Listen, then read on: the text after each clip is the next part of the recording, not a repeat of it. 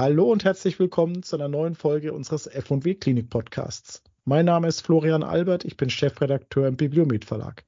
Und heute richten wir den Blick auf einen Bereich, der oft ein wenig im Schatten der großen Krankenhausthemen steht, nämlich die Psychfächer. Genau zu denen hat die Regierungskommission von Bundesgesundheitsminister Karl Lauterbach Ende September ihre achte Stellungnahme vorgestellt. Psychiatrie, Psychosomatik und Kinder- und Jugendpsychiatrie Klammer auf Psychfächer Klammer zu, Reform und Weiterentwicklung der Krankenhausversorgung, so der etwas sperrige Titel des gut 15-seitigen Papiers. Was in dem Papier steht und wie das aus Sicht der Krankenhäuser zu bewerten ist, darüber spreche ich heute mit Reinhard Belling. Herr Belling ist Konzerngeschäftsführer von Vitos und er ist Vorsitzender der Bundesarbeitsgemeinschaft der Träger psychiatrischer und psychosomatischer Krankenhäuser in Deutschland. Herr Belling, herzlich willkommen. Sie haben extra für diese Aufnahme Ihren Urlaub für eine halbe Stunde unterbrochen. Danke schon mal dafür. Schön, dass Sie heute hier sind. Ja, herzlich willkommen auch meinerseits. Herr Belling, vielleicht für die Hörer, die die BAG Psychiatrie und vielleicht auch Vitos nicht ganz so gut kennen, können Sie uns vielleicht mal ganz kurz einordnen, was ist Vitos und was ist die Bundesarbeitsgemeinschaft Psychiatrie? Ja, sehr gerne. Also Vitos ist ähm, ein relativ großes Unternehmen, äh, das sich auf Hessen beschränkt.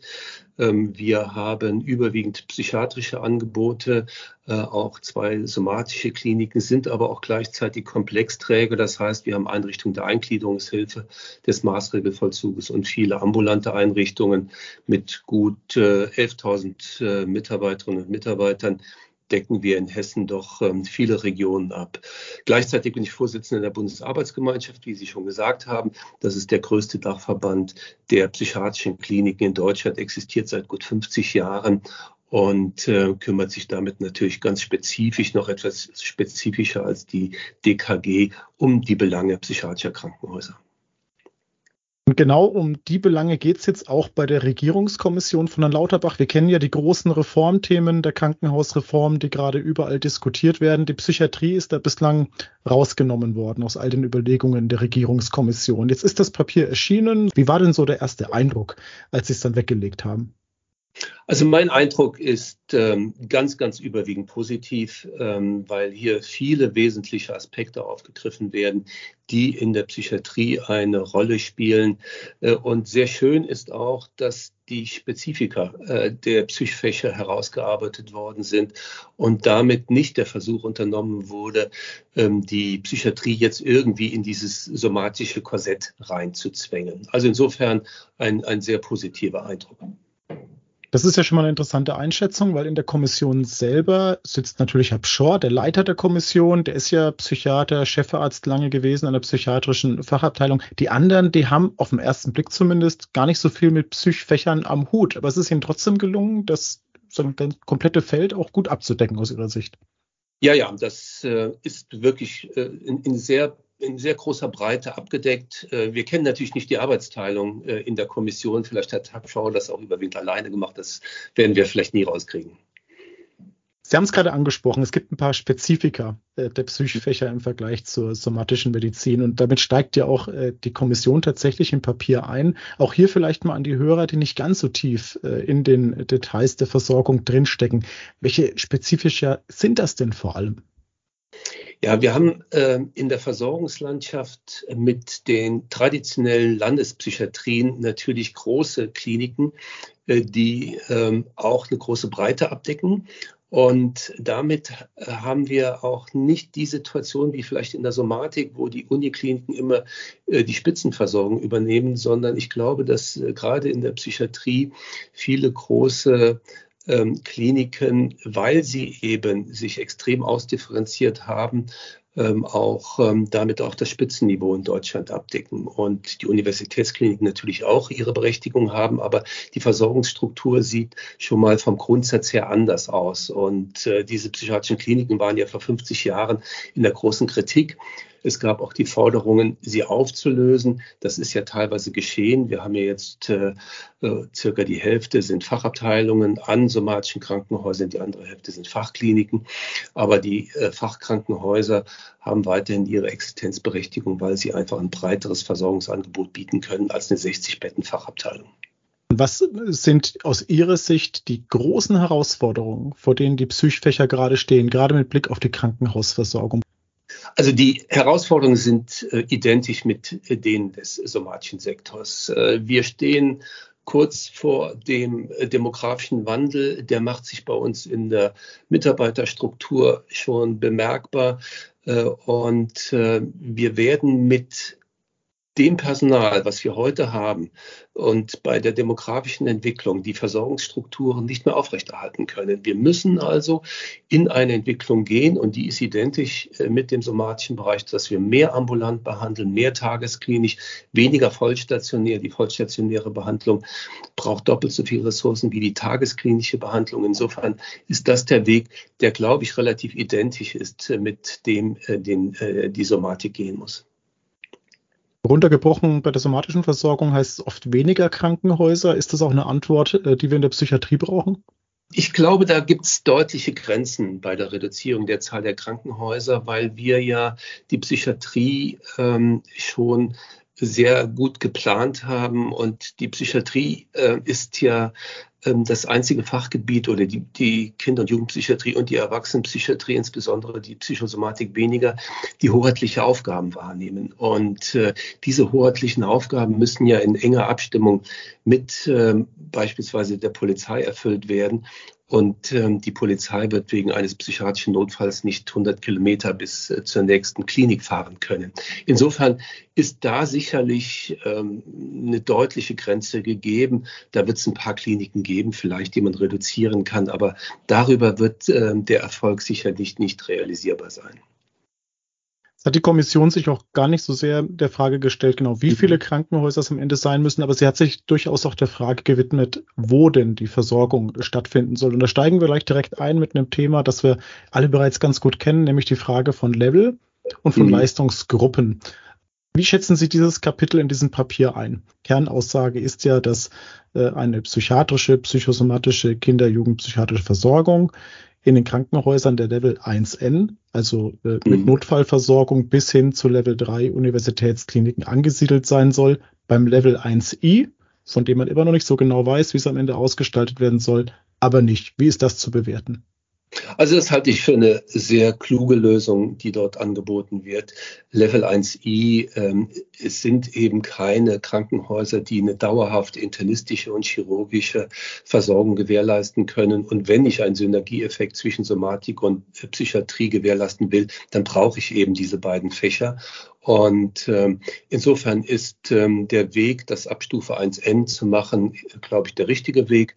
Und äh, es gibt ja keine weitere Differenzierung ähm, äh, mit äh, den Gruppen. Und das ist auch, glaube ich, der richtige Weg. Da müsste man sehr tief in die Analyse gehen, wenn man hier weitere Leistungsgruppen entwickeln wollte. Und ich glaube, ähm, das ist im Moment nicht die Kernproblematik der Psychversorgung. Wie gut passen die Psychfächer in so ein Korsett wie Level aus Ihrer Sicht? Funktioniert das so, wie es jetzt da steht?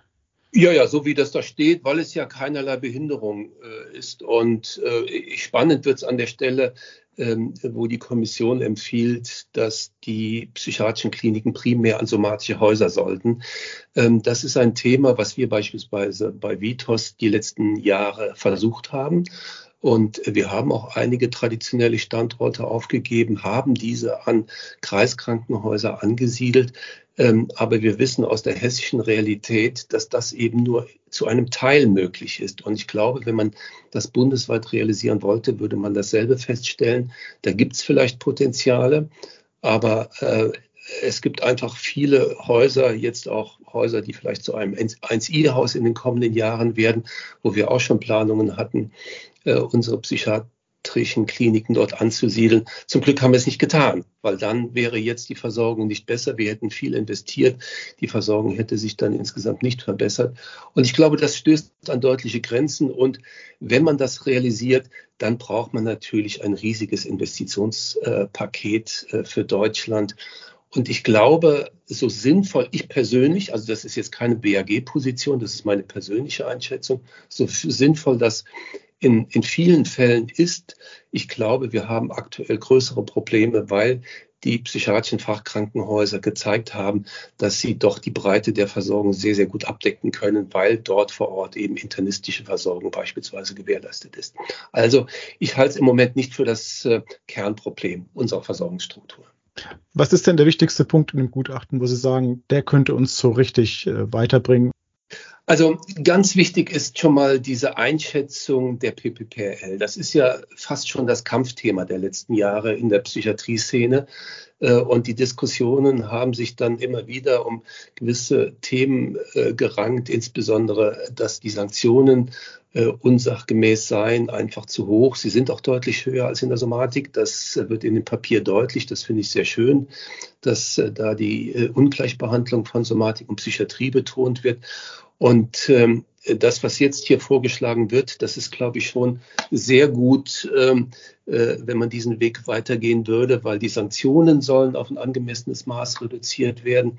Äh, gleichzeitig äh, wird betont, dass die PPPRL eine Mindestanforderung und keine Maximalbesetzung ist. Das ist in, in, in der Praxis ist das immer wieder ein doch ein, ein, ein Streitthema zwischen Kassen und äh, Kliniken, ähm, dass äh, die Krankenkassen es dann eh als Obergrenze sehen und von dieser Obergrenze aus soll dann sanktioniert werden.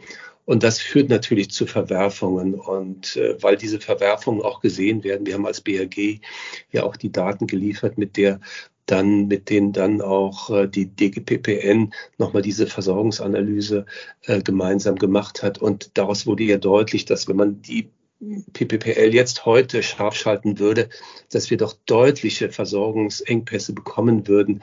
Äh, wegen der hohen Sanktionen sind Kliniken relativ schnell gefordert, äh, Leistungen einzuschränken, Bereiche zu schließen und das kann niemand wollen. Ja, insofern ist es, glaube ich, klug, eine Aussetzung jetzt ähm, äh, herbeizuführen und dann nochmal wirklich besonnen zu überlegen, was wollen wir. Und ich glaube, wenn die besonnenen Menschen da zusammensitzen, dann gibt es auch einen vernünftigen Weg, äh, der da in Deutschland definiert werden kann. Das ist ja schon ein interessanter Punkt. Das Thema ist ja seit Jahren im GBA so das äh, Zankthema zwischen eigentlich Krankenhäusern auf der einen Seite und dann äh, auch Krankenkassen auf der anderen Seite. Herr Lauterbach hat jetzt vor wenigen Tagen anklingen lassen, dass man die eigentlichen 24er Sanktionen aussetzen will, dass die ja doch nicht kommen sollen. Das ist ja wiederholt schon verschoben worden. Also diese Debatte äh, um diese Richtlinie und die Frage, wann die Sanktionen greifen. Was stimmt Sie optimistisch, dass das jetzt über ein GBA gelöst werden kann oder muss das BMG im Zweifel nochmal ran? Also ich glaube, wenn, wenn die Regierungskommission, wenn Herr Hecken, er hat es ja auch gesagt, und der Minister es gleichzeitig betonen, äh, dass man hier nochmal ran muss, man soll es erstmal aussetzen. Ich glaube, das sind schon die relevanten Player. Und wenn von denen dann der Impuls ausgeht, sich nochmal nüchtern zusammenzusetzen und zu gucken, was will man denn an dieser Stelle, wie will man und wie kann man Qualität gewährleisten, ähm, dann, dann stimmt mich das optimistisch, dass wir das jetzt hinbekommen. Mir persönlich, und ich glaube, da äh, so denken auch die meisten Krankenhäuser, wäre ein hohes Maß an Planungssicherheit äh, sinnvoll äh, und wünschenswert. Wir können nicht jedes Jahr irgendwann im vierten Quartal erfahren, dass äh, die Sanktionen wieder ausgesetzt äh, werden sollen. Äh, wir sollten hier zu einer Langfristperspektive gehen und da Planungssicherheit für die Krankenhäuser schaffen. Und dann, äh, wenn man denn eine Mindestvorgabe haben will, ich glaube, man könnte es auch anders regeln, aber das ist jetzt ein ganz anderes Thema. Ich glaube, es gibt einen gesellschaftlichen Konsens, einen politischen Konsens, dass es sowas geben soll. Und wenn man das dann fortsetzt, dann sollte man besonnen das überarbeiten. Das heißt mit angemessenen Sanktionen. Es muss einen vernünftigen Gestaltungskorridor für die Kliniken geben. Es kann nicht sein, dass 100 Prozent quasi die Maximalbesetzung ist und gleichzeitig ab da dann äh, relativ brutal sanktioniert wird. Und äh, dann muss das Thema natürlich noch flexibilisiert werden mit dem Einsatz der Berufsgruppen. Die Themen liegen alle auf dem Tisch und wenn alle bereit sind, da vernünftig miteinander zu reden, dann glaube ich, kriegt man das auch hin, weil die Kassen können ja auch kein Interesse daran haben, dass die Versorgungslandschaft zusammenbricht. Kassen werden sich, äh, vermute ich, einmal mehr bestätigt sehen in dem Vorwurf, dass es sich bei der Kommission um eine Krankenhauslobbyistenorganisation handelt. Auch bei diesem Thema. Ja, das kann ich mir so noch nicht ganz so vorstellen, weil es geht ja auch ganz klar daraus hervor, dass wir mehr ambulante Versorgung brauchen. Ähm, natürlich wird auch betont, dass äh, die Psychiatrie dort einige Schritte gegangen ist, äh, die in der Somatik noch nicht gegangen worden sind. Ja, also es gab einen großen Reformdruck der äh, mit der Psychiatrie-Enquete 1972 begonnen hat, der bis in die 90er Jahre ging, der bei uns im Unternehmen auch heute noch anhält. Wir haben viele Tageskliniken in den letzten Jahren zusätzlich eröffnet. Wir haben viele stationäre Bereiche reduziert. Das ist die Entwicklung, die wir weitergehen müssen. Und äh, wenn die Psychiatrie oder wenn die Regierungskommission diesen Weg vorantreiben will, dann ist das auch im Sinne der, der Krankenkassen, weil wir werden damit mit denselben Ressourcen hoffentlich auch mehr Patienten behandeln können. Ambulante Versorgung ist ein gutes Beispiel und noch ein gutes Stichwort. Wir haben ja auch das Thema tagesstationäres Setting, übergreifende Behandlung in diesem Papier und auch die Institutsambulanzen. Also beides Fälle, in denen man ja weg vom Bett hin zu einem flexibleren ambulanten Setting will. Das begrüßen Sie auch grundsätzlich, was da steht? Ja, absolut. Ähm, es wird ja auch äh, nochmal betont, dass die 64b Modellprojekte innovativ und erfolgreich äh, gewesen sind. Ähm, ich hätte mir an der Stelle vielleicht noch eine weitergehende Forderung gewünscht. Ja, wir haben immer wieder mal gefordert, dass ähm, die 64B B-Projekte ähm, ein Optionsmodell aus Sicht der Krankenhäuser sein könnten. Also jedes Krankenhaus, das das machen will, erklärt es und dann sind die Kassen verpflichtet, es mitzugehen, weil wir natürlich heute auch sehen, dass wir nicht wirklich viele äh, solcher Modellprojekte haben. In Bayern gab es jetzt, glaube ich, jetzt gibt es jetzt den ersten Aufschlag, in Rheinland-Pfalz gibt es eins. Das ist natürlich relativ wenig. Da hätte man mehr tun können in den letzten Jahren. Und ähm, jetzt ist es aber schon eine Verbesserung äh, vorgeschlagen, dass eben, wenn ein gewisser Anteil der Kassen das will und mit dem Krankenhaus vereinbart, dass das dann auch äh, verbindlich für die anderen Krankenkassen ist. Das ist schon ein Fortschritt und ähm, ein Schritt in die richtige Richtung. Vielleicht ganz einmal kurz die Erklärung für die Hörer, die jetzt nicht wissen, was ein Modellprojekt nach 64b ist. Ganz kurz zusammengefasst, was macht ein Krankenhaus in so einem Modellprojekt? Also der Gesetzgeber hat damit die Möglichkeit eröffnet, dass aus Sicht des Krankenhauses äh, viel schneller äh, im Sinne des Patienten äh, hin und her geschiftet werden kann zwischen ambulant, teilstationär, intensiv ambulant und vollstationär. Und das Ganze findet dann innerhalb eines Vergütungssystems statt. Und ähm, damit äh, werden die Ressourcen einfach schneller, flexibler eingesetzt. Und eigentlich ist das im Kern das, was wir in Deutschland in größerem Maße brauchen. Was ja auch interessant ist, die Modellprojekte sind positiv evaluiert. Sie gelten hm. oft als Beispiel für eine gelungene regionale Versorgungsstruktur, aber es hm. kommt einfach nicht zum Fliegen. Woran hat das denn die letzten Jahre äh, vor allem gehapert? Warum ist das gescheitert?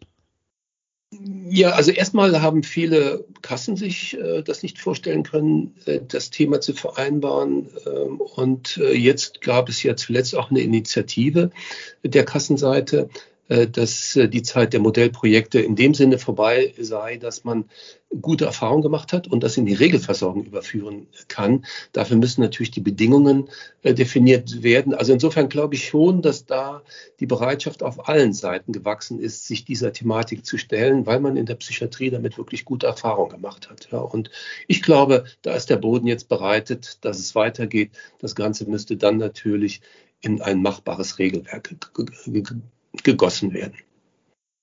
Bei einem Thema klopft die Kommission den Psychfächern so ein bisschen auf die Finger. Das ist das Thema Qualitätstransparenz. Da wird bemängelt, dass es einfach bei dem Thema überhaupt nicht vergleichsweise ähm, Fortschritte gäbe wie im somatischen Bereich, dass man sich da durchaus weiterentwickeln müsste. Wie nehmen Sie diesen äh, Aspekt wahr? Also da kann ich der Kommission nur zustimmen. Ja, ähm, ich kann nicht genau definieren, wie ein bundesweiter Weg da aussehen würde. Ähm, es gibt viele Krankenhäuser im Bereich der Psychiatrie und wir gehören dazu, die auch outcome-orientierte Indikatoren erfassen. Wir tun dies seit fast zehn Jahren in all unseren Krankenhäusern und können damit intern ein hohes Maß an Transparenz schaffen. Äh, das ist insgesamt ein relativ ähm, bürokratiearmer Weg, der deutlich, äh, deutlich geringeren Aufwand ähm, erfordert als beispielsweise die Qualitätsindikatoren, die vor einigen Jahren für die Schizophrenie entwickelt worden sind. Ähm, da müsste man äh, wirklich gemeinsam ins Gespräch gehen und gucken, was kann man mit vernünftigem Einsatz an Transparenz schaffen. Also wir stehen diesem Thema nicht im Wege. Ich glaube nur, dass man ähm, das dann einhergehend mit einem massiven Bürokratieabbau an anderer Stelle tun muss. Ja, wir können nicht immer draufpacken, draufpacken, draufpacken. Wir haben es ja auch veröffentlicht, dass wir in der Psychiatrie davon ausgehen, dass 42 Prozent der Arbeitszeit der klinisch tätigen Kolleginnen und Kollegen für Dokumentation und Bürokratie aufgewendet wird. Wir müssen ernsthaft daran das reduzieren und in dem Zusammenhang glaube ich, kann man die Qualitätstransparenz wirklich noch erhöhen. Das ist uns auch ein Anliegen. Gucken wir mal auf den Zeitplan, auf das, was die Politik jetzt damit macht, mit diesem Vorschlag. Im Moment äh, wird ja noch äh, die ganz große Krankenhausreform verhandelt zwischen Bund und Ländern. Äh, wenn Sie so das Papier sich so angucken, gibt es denn äh, Punkte, wo Sie sagen, da könnte man relativ schnell Fortschritte erreichen, die könnte man relativ schnell angehen, ohne das große politische Rad zu drehen? Ja, also natürlich mit der weiteren Ausdifferenzierung der Modellprojekte kann man sehr, sehr schnell angehen. Man kann natürlich auch das Thema intensiv ambulante Behandlung beschleunigen. Das ist ein ganz großes Thema. Unsere Patienten sind relativ schwer krank, äh, die bei uns aufgenommen werden. Und ein Teil dieser Patienten kann man äh, mit einer intensivambulanten Behandlung gut auffangen, dass eine vollstationäre Aufnahme nicht erforderlich ist. Wir haben das jetzt in einer Region in Hessen schon getestet. Dort wurde eine kleinere Klinik geschlossen. Wir haben die Pflichtversorgung da übernommen und äh, fangen dort einige Patienten intensiv ambulant auf. Das ist auch sehr gut vereinbart worden äh, mit, mit den Krankenkassen. Ich glaube, dafür kann man schon sehr schnell Rahmenbedingungen schaffen, damit die Möglichkeiten erhöht werden, vollstationäre Aufnahmen zu reduzieren. Und am Ende des Tages geht es immer darum, wie schaffen wir es mit eher geringeren personellen Ressourcen in den kommenden Jahren zumindest mal dieselbe Zahl an Patienten zu behandeln oder äh, wie die meisten eher vorhersagen, doch mehr behandelte Patienten äh, behandelt werden müssen aufgrund äh, der erhöhten Krankheitslast. Also da haben wir schon eine große Anforderung vor uns und das sind Bereiche, die man relativ schnell angehen kann. Vielleicht abschließende Frage, dass wir mal den Fokus auf so den Patienten, auf die Patientensicht richten. Wenn so ein Patient idealerweise in zehn Jahren äh, in den Psychfächern versorgt wird, wie kann, wie sollte Ihrer Meinung nach so ein Versorgungsweg aussehen? Wie sollte dieser Patient gut aufgehoben im Gesundheitssystem versorgt werden? Also wir haben in der Psychiatrie ja eine relativ hohe Chronifizierung äh, bei den Patienten. Und äh, insofern müssen wir und das wäre wirklich auch mein Wunsch, dass wir in einer weitergehenden Diskussion dahin kommen, äh, müssen wir über das Sozialgesetzbuch Nummer 5 hinausdenken. Ja, der ambulante Bereich, der KV-Bereich ist wichtig für die Versorgung psychisch kranker Menschen, aber genauso wichtig sind die Bereiche der Eingliederungshilfe und ambulante Angebote, die gar nicht so sehr auf Krankenbehandlung äh, abzielen, sondern sehr stark darauf abzielen, ähm, den Patienten im Alltag zu helfen, mit den Anforderungen des Alltages klarzukommen. Die Patienten müssen teilweise aufgefangen werden, sie müssen stabilisiert werden, sie müssen auch äh, teilweise betreut werden, sie brauchen Unterstützung im Alltagsleben, im Haushalt. Und das sind viele Dinge, die erforderlich sind, um ähm, die Fähigkeit der Patienten zu erhöhen, im Alltag klarzukommen und damit eben nicht wieder aufgenommen werden zu müssen. Und in anderen Ländern ist das äh, teils in einem nationalen Psychiatrieplan, in einem nationalen Psychiatriekonzept umgesetzt worden. Und das wäre mein Wunsch, dass wir neben diesen äh, Vorschlägen der Regierungskommission, die für den Krankenhausbereich wirklich gute Vorschläge sind, dass wir den Fokus erweitern, nicht nur auf äh, den niedergelassenen Bereich, sondern äh, auf die psychiatrische Versorgungslandschaft, weil nur so können wir es schaffen, äh, dass wir die Anforderungen der Zukunft dann auch tatsächlich meistern. Und das muss in der Breite gedacht werden. Ein guter Schlusspunkt für unsere heutige Folge. Vielen Dank, Herr Belling, dass Sie hier waren. Danke für die erste Einordnung und Analyse. Über das Kommissionspapier und viele weitere Themen aus der Psychiatrie berichten wir in unserem neuen Fachmedium F&W Psych. Sie erreichen das Portal unter psych.bibliometmanager.de. Schön, dass Sie bei unserer Podcast-Folge mit dabei waren. Machen Sie es gut und hoffentlich bis zum nächsten Mal.